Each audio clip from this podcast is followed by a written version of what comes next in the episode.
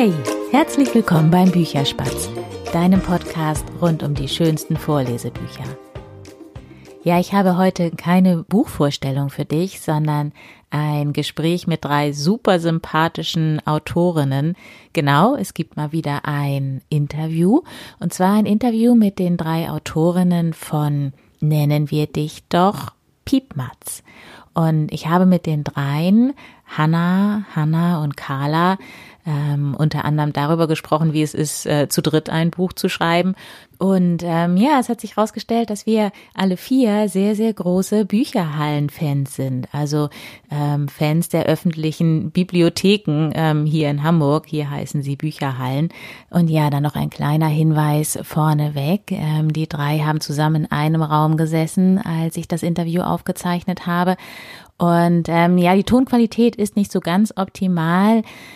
Das wollte ich dir nur vorweg schon mal sagen, aber die drei haben so super spannende Sachen zu erzählen, dass es sich auf jeden Fall lohnt, da reinzuhören. Und ähm, ja, jetzt teile ich das Interview mal mit dir und wünsche dir dabei ganz, ganz viel Spaß. Ja, hallo Carla, hallo Hanna, hallo Hanna. Schön, dass ihr jetzt da seid und äh, Zeit für mich habt. Hallo, hi, hallo. hallo. Ähm, ich denke, vielleicht äh, stellt ihr euch den Hörern selber einmal ganz kurz vor. Wer seid ihr jeweils? Ja, ich bin Carla Zwiderski. Ich habe mit euch beiden zusammen das Buch geschrieben. Ja, hallo, ich bin Hanna Stollmeier. Und ich bin Hanna Müller. Genau, wir sind ein Autorentrio. Wir haben jetzt schon drei Bücher zusammengeschrieben und sind auch noch an weiteren Projekten dran. Und um eins soll es heute gehen, wenn ich das richtig verstanden habe. Ja, genau, beziehungsweise grundsätzlich ist so meine allererste Frage mal, wie muss ich mir das vorstellen, wenn man zu dritt ein Buch schreibt? Also habt ihr das vorher eingeteilt? Jeder hat, hat eine der, ähm, der Begegnungen, jetzt sage ich einfach mal so, geschrieben? Oder habt ihr wirklich Satz für Satz gemeinsam geschrieben und an jedem einzelnen Wort gefeilt? Also wie funktioniert das? Ja, das ist äh, lustig. Das ist tatsächlich die Frage, die uns immer als allererstes gestellt wird zu dem äh, Buch und zu der Zusammenarbeit.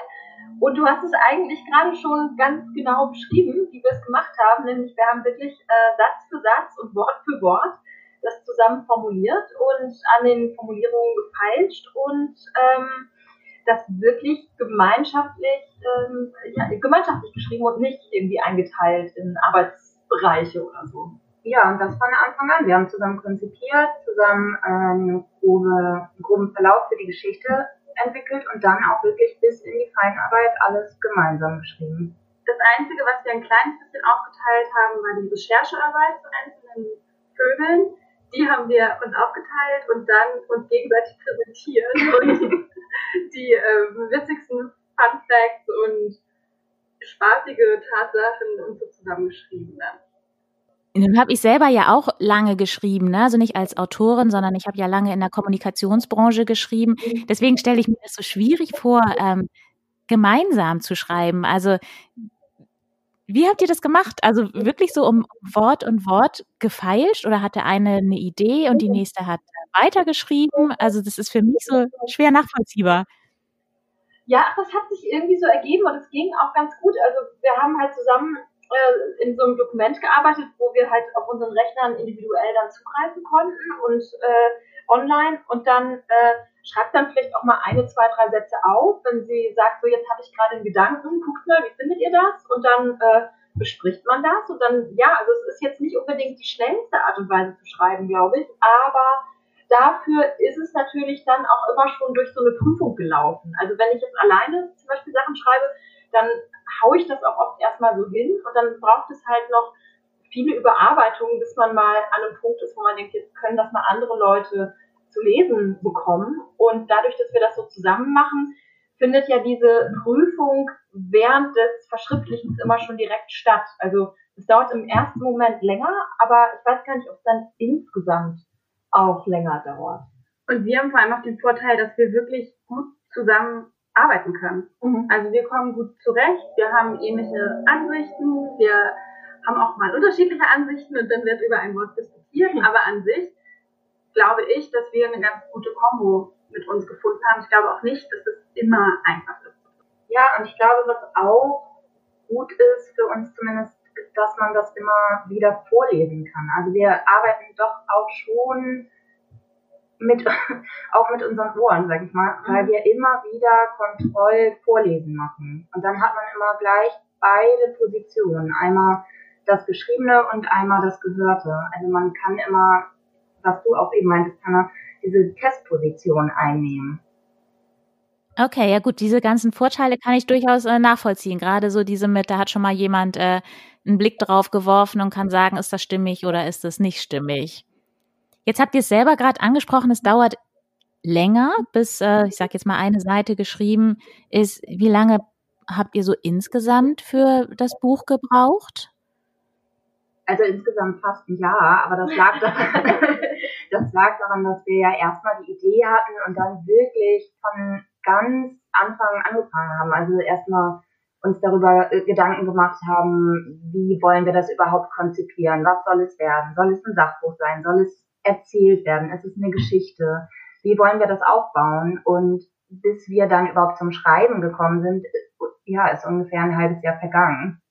Und dann haben wir natürlich noch uns eine Illustratorin gesucht, was ja auch nicht zu vergessen ist. Wir sind nicht nur zu dritt, sondern ja eigentlich sogar zu viert.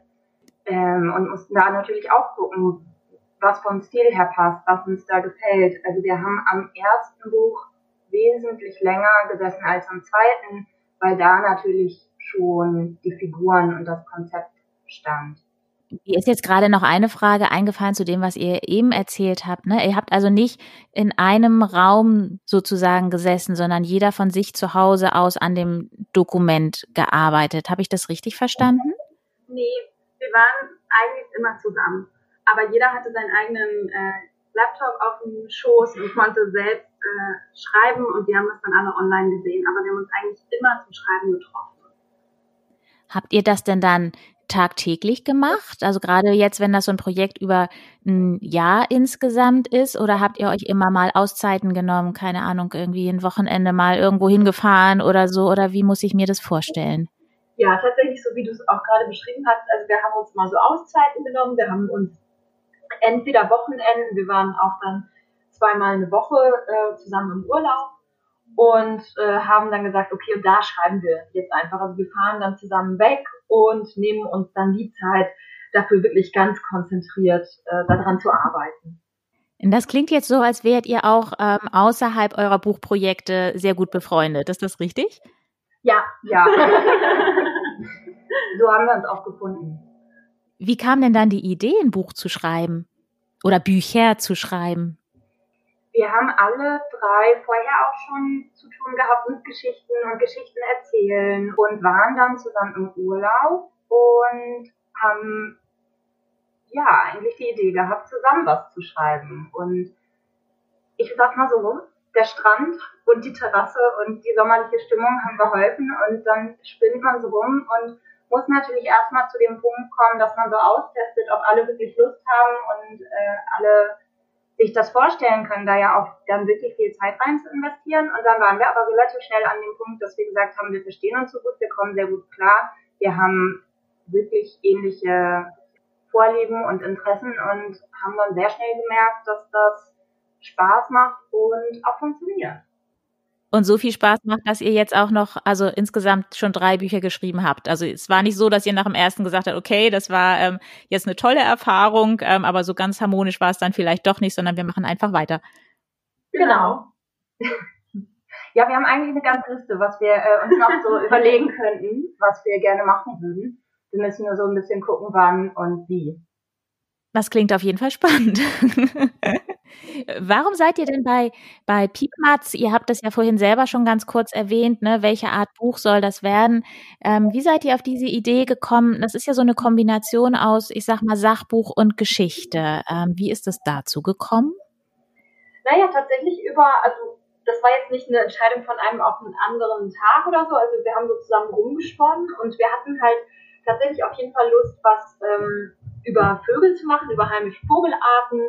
Äh, und irgendwie fanden wir das auch wichtig, äh, die zum Beispiel, also auch die, die Bedrohung der äh, Vögel zu thematisieren, aber in einem kindgerechten Rahmen und ohne, dass das jetzt irgendwie ein Lehrbuch ist oder so, sondern eigentlich haben wir, sind wir ziemlich bald zu dem Gedanken gekommen, dass es Spaß machen muss, in erster Linie für Kinder das zu lesen und man dabei dann äh, Wissen vermittelt, aber sozusagen so ohne, so, so unbemerkt fast. Also dass, dass es jetzt nicht ist wie Lernen oder so, das Buch zu lesen, sondern dass man eine schöne Geschichte liest und dabei wird ja äh, im Vorbeigehen äh, Wissen vermittelt. Das war so unser Anliegen. Ja, wir wollten so eine ganz spielerische erste Heranführung an so Ornithologie und Vogelkunde für Kinder möglich machen.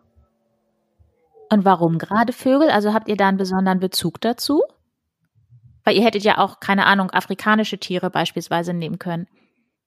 Ähm, ja, das tatsächlich, weil das ja irgendwie äh, eine sehr vielfältige äh, Tierwelt ist, die so vor unserer Haustür stattfindet und die man manchmal gar nicht so gut kennt, obwohl die einem ja so nahe ist. Und ähm, ich hatte zum Beispiel als Kind, ein, ich weiß tatsächlich gar nicht mehr welches Buch es war, es war ein Buch von Astrid Lindgren, ein Bilderbuch, und da war ein Bild von einem Buchfink drin. Und das hat sich bei mir total festgesetzt, dass ich immer wusste, so sieht ein Buchfink aus. Das habe ich irgendwie da gelernt. Und das ist ziemlich, also war für mich auch eine ganz tolle Lernerfahrung, also auch noch so als Erwachsene rückblickend, dass ich weiß, das vergesse ich nie wieder, wie ein Buchfink aussieht. Und Vögel sind ja, abgesehen davon, dass sie uns so umgeben, auch wirklich wunderschöne Tiere und sind ganz vielfältig. Und darum wollten wir was über Vögel machen. Ja, ich habe als Kind zum Beispiel auch wirklich viele Spaziergänge an der Alster gemacht, mit, also an, an dem Alsterlauf, nicht an der Außenalster, sondern an dem Fluss, mit meinem Großonkel. Und der hat mir dann immer alle Vögel gezeigt und gesagt, wie die heißen. Und dadurch habe ich so ein ähnliches Erlebnis wie du, dass ich äh, immer wusste, was eine Goldammer ist zum Beispiel. Und das fand ich total toll. Und in dem Moment, wo man da so eine Aufmerksamkeit für hat und überhaupt erstmal sich damit beschäftigt hat, sieht man ja auch um sich rum viel mehr. Also man, man merkt ja viel mehr, was man für eine Welt um sich rum hat. Und kriegt das überhaupt mit, was man sonst ja gar nicht sehen würde. Und ich glaube, dass das was ist, was wir Kindern auch zeigen wollten, dass, dass man so eine ganze Welt plötzlich hat, die sowieso da ist und die man sonst vielleicht übersieht. Und dann natürlich wirklich auch der Artenschwund, dass man jetzt vielleicht noch auf die Vögel aufmerksam machen kann, bevor auch einige gar nicht mehr hier rumfliegen. Und das haben wir, glaube ich, alle erfahren, auch als wir das Buch geschrieben haben, dass wir auf einmal selbst ganz, ganz viele Vögel überhaupt erst richtig erkannt haben. Und das halt auch in der Stadt. Ne? Also wir wohnen alle mitten in Hamburg und finden aber hier auch immer wieder Vögel, die wir in unserem Buch, was ja etwas ländlicher gesetzt ist, dort genannt haben. Also dieses Stadt-Land-Gefälle, dass das irgendwie sich so aufweicht und da viel, viel zu entdecken gibt. Und warum wolltet ihr das so gerne für Kinder machen? Also habt ihr selber Kinder oder warum war jetzt so der, der Antrieb, ein Kinderbuch daraus zu machen?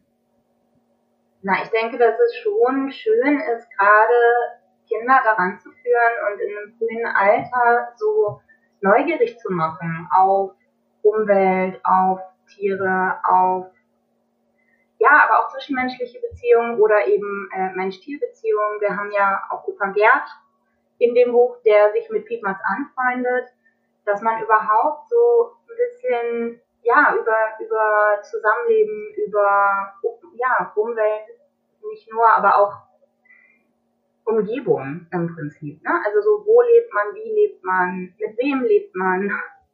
Die Grundfrage ist doch, wenn Kinder das entdecken und das kennen, dann sehen die das. Bei Erwachsenen muss erstmal ein Interesse überhaupt da sein, um zu diesem Buch zu greifen. Also das heißt, es müsste, glaube ich, vorher schon Interesse an Vögeln geben, um sich ein Buch über Vögel zu kaufen. Und mhm. in so einem frühen Alter kann man überhaupt neugierig darauf machen und überhaupt diese Welt zeigen, die es da gibt. Und wie vielfältig die ist, ne? Ja, genau, wie vielfältig die ist. Und ich glaube, Kinder sind eigentlich sehr neugierig und haben ja auch Lust, Sachen zu sehen. Und dann gibt man den Bereich, wo sie noch ganz viel entdecken können und wirklich auch so viel nebenbei und zwischendurch und unterwegs was sehen können, was bei Erwachsenen häufig gar nicht mehr so auf der Agenda steht. Da denkt man an andere Dinge oder kauft sich eben wirklich gezielter Sachen, die dann einen Themenbereich abdecken, wo man sowieso schon ein Hobby hat. Ich glaube, dass es bei Kindern viel einfacher ist, so ähm, die Neugier zu wecken und auch ja in ganz verschiedene Richtungen zu lenken. Habt ihr eigentlich dann so eine bestimmte Altersgruppe, sag ich jetzt mal, im Hinterkopf gehabt? Also was sagt ihr selber für ja welches Alter ist die Geschichte von Piepmatz und Gerd und Anni letztendlich ja auch ähm, geeignet oder auf was habt ihr abgezielt, auf, auf welches Alter?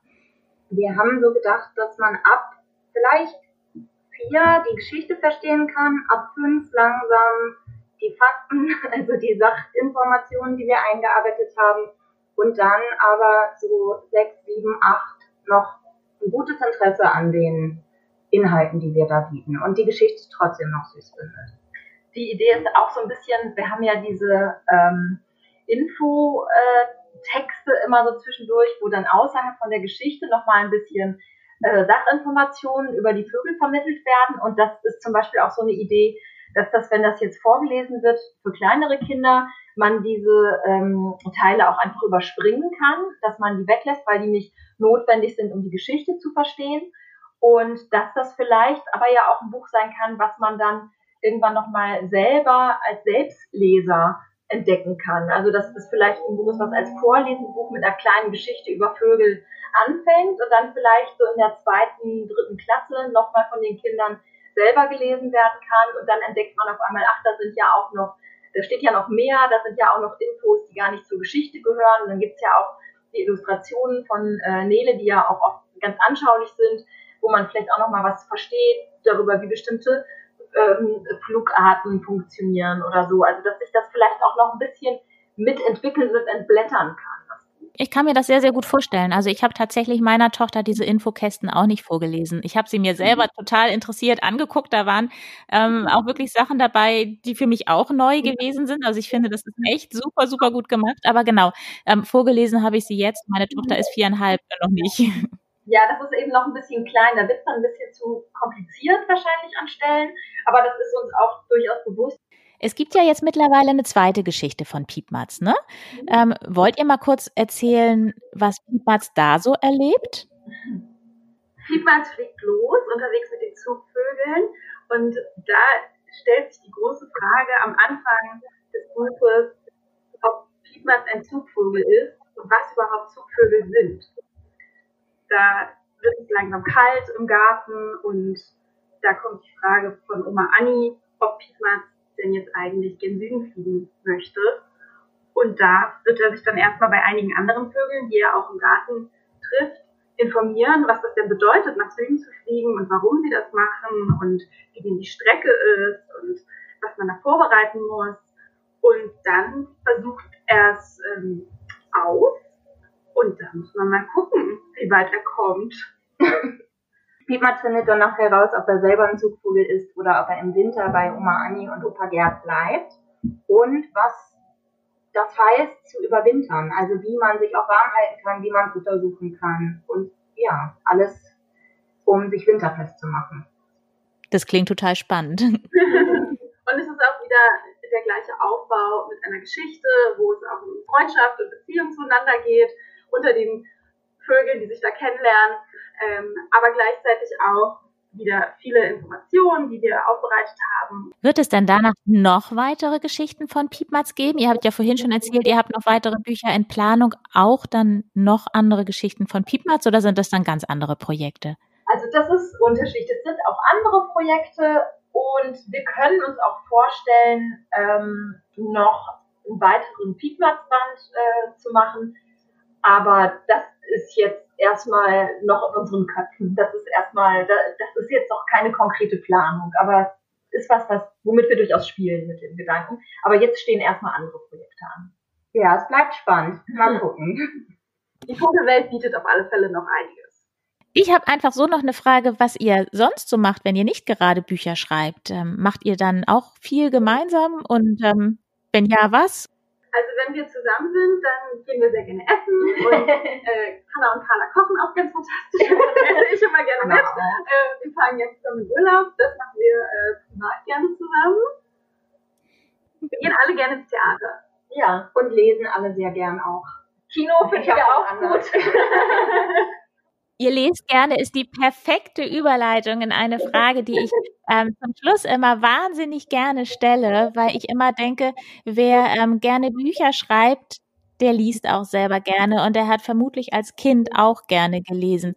Welches waren eure liebsten Bücher als ähm, ja als Kind oder als Jugendliche? Habt ihr da eins oder mehrere, an die ihr euch so gerne zurückerinnert? Ah, da müssen wir, glaube ich, alle kurz mal überlegen äh, was man da jetzt so nennt.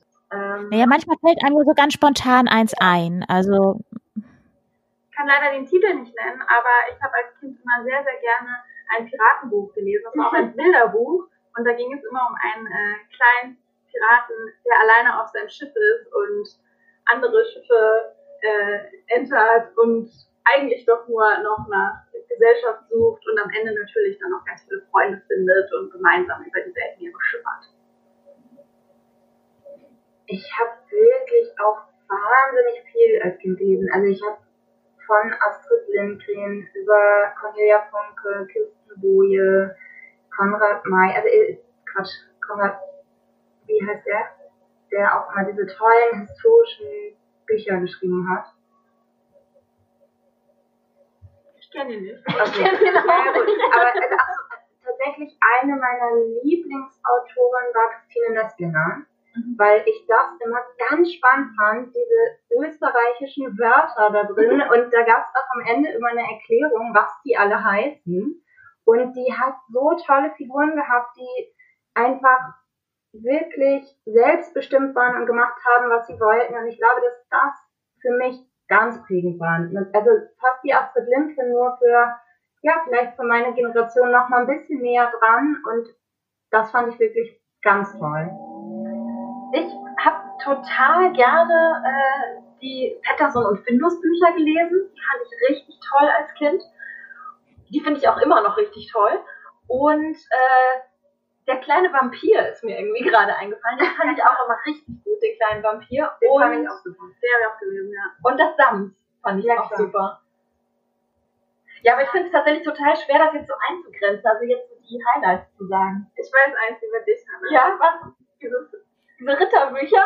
ja, ich habe tatsächlich ganz gerne, äh, das ist so eine englische Autorin, Tamora Pierce heißt die. Die hat so äh, Buchreihen geschrieben über äh, zwei Mädchen, Alana und Dana. Das habe ich so gelesen, so mit zwischen 11 und 13, 14. Und da geht es dann um so Mädchen, die Ritter werden. Das fand ich auch gut, das stimmt. Und da habe ich auch mal an eins gelesen, allerdings mit Mitte, Ende 20, als Hannah mir davon erzählte. Und die sind super. Ja, ach, man kann ja solche Bücher auch durchaus als, äh, als Erwachsene lesen, finde ich auch. Also, ähm, warum nicht? Diese Identifikation findet dann natürlich nicht mehr statt. Nein, aber man liest halt, man liest sie ganz anders und man ist ja auch interessiert daran, was man als Kind oder Jugendliche dann nochmal, was man damals gelesen hat, wie man das heute betrachtet und wo man vielleicht auch Dinge draus zieht, wie man, weiß ich nicht, geprägt wurde durch diese Bücher vielleicht auch oder durch diese Geschichten oder Figuren. Und es ist ja auch total spannend rauszufinden, was daran toll war. Mhm. Ne? Also was man als Kind so toll fand, wo man als Erwachsener vielleicht auch gar nicht mehr so richtig den Bezug zu hat, aber wo man sich so erinnert, ja. dass man da als Kind total drauf abgegangen ist und es einfach super fand. Ja, spannend, was das in einem als Kind so ausgelöst hat. Ja, dann äh, vielen Dank für diese ganzen Bücher. da war jetzt so das eine oder andere dabei, was ich tatsächlich gar nicht kenne und ähm, muss jetzt mal gucken, was denn das für Bücher sind. Ich muss ja jetzt alles nacharbeiten. ja, genau. Ah, und die Brombeerhack-Bücher, die fand ah. ich auch richtig toll. Die kennst du auch, Carla, ne? Ja, die sind so schön gezeichnet. Das ist zwar ganz ja, das ist gar nicht modern oder irgendwas, aber ich glaube, das ist so zeitlos. Das sah einfach auch alles toll aus. Ja, das ist so eine ähm, englische Autorin und vor allem Illustratorin. Das ist so ein bisschen in der Ästhetik von Peter Rabbit, aber mit Mäusen. Und das ist alles so, die leben so irgendwie im viktorianischen England und haben so in so Baumstämmen so Schlösser und trinken von schönem Porzellan und feiern Sommerfeste und so. Also die haben wirklich so das herrliche Leben, leben diese Mäuse in ihren äh, Baumstümpfen, in denen sie Unmengen an Vorräten horten und, äh, und so. Das fand ich auch wirklich ganz toll. Okay, das klingt, als hättet ihr als Kinder auch durchaus gut gefüllte Bücherregale gehabt. Ja, man wollte sagen. Und vor allem auch eine gut gefüllte Bibliothek oder beziehungsweise in Hamburg sagt man ja Bücherhallen. Ja. Also das war auch ganz wichtig. Ja, ich habe auch immer ganz viel aus der Bücherhalle ausgeliehen. Ich auch. Ich bin da immer richtig schön mit einer Reisetasche und habe die voll gemacht und dann eine Woche später wieder abgegeben. Ich habe das auch geliebt, da durch die Regale zu schlendern und einfach irgendwas einzustecken, was gerade schön aussah und nicht darüber nachdenken zu müssen. Ja, das mache ich in den Buchhandlungen auch gerne, aber dann überlege ich dreimal, ob ich es denn wirklich kaufe. Das ist dann natürlich das Tolle an der Bücherhalle. Ne? Da gibt's man einfach zurück und ähm, ja, ärgert sich nicht, dass man was gekauft hatte, was einen gar nicht interessiert oder so. Genau, man ist viel entdeckungsfreudiger. Mhm. Wenn man in eine Buchhandlung geht, ist es ja häufig schon so zielgerichtet und dann blättert man auch mal in das ein oder andere rein, aber klar denkt man viel mehr darüber nach, ob man dafür jetzt 20 Euro ausgeben möchte. Ach, es gibt schon Bücher, dafür mache ich das gerne, ne? Aber ich, also ich, für mich sind ja Buchhandlungen wirklich so ganz magische Orte irgendwie, ne? Weil ich finde, das sind immer so viele Geschichten und ähm, ich weiß immer gar nicht, welche ich da als erste nehmen soll. Da erleichtert einen das die Bücherhalle natürlich so ein bisschen, ne? Weil wie gesagt, da nimmt man die Bücher dann einfach mit und ähm, bringt sie irgendwann wieder zurück. Ja, genau.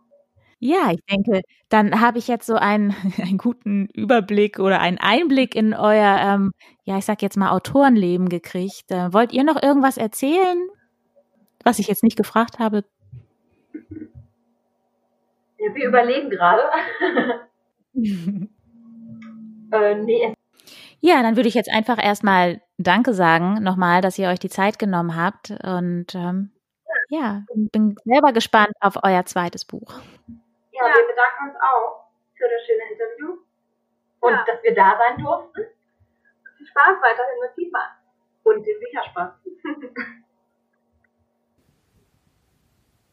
Ja, das war es, mein Interview mit Hanna Müller, Hanna Stollmeier und Carla Swiderski, den drei Autorinnen von Nennen wir dich doch Piepmatz. Und ähm, ja, auch ich habe in diesem Interview von einigen Büchern erfahren, die ich bis dahin noch gar nicht kannte. Und ähm, ja, wir haben an einer Stelle über das neue Buch von den dreien gesprochen, beziehungsweise den zweiten Band von Piepmatz. Da möchte ich dir nur noch ganz kurz den vollständigen Titel nennen. Das Buch heißt ähm, Piepmatz fliegt los, unterwegs mit den Zugvögeln. Das ist jetzt vor, ich weiß es gar nicht ganz genau, drei oder vier Wochen erschienen. Und es ist auch schon ein Exemplar auf dem Weg zu mir, sodass ich vielleicht schon in der nächsten Woche dir und deinem Kind oder deinen Kindern einen Teil aus diesem Buch vorlesen kann. Ja, jetzt wünsche ich dir noch eine wunderschöne Woche und sage Tschüss, bis bald, deine Berit.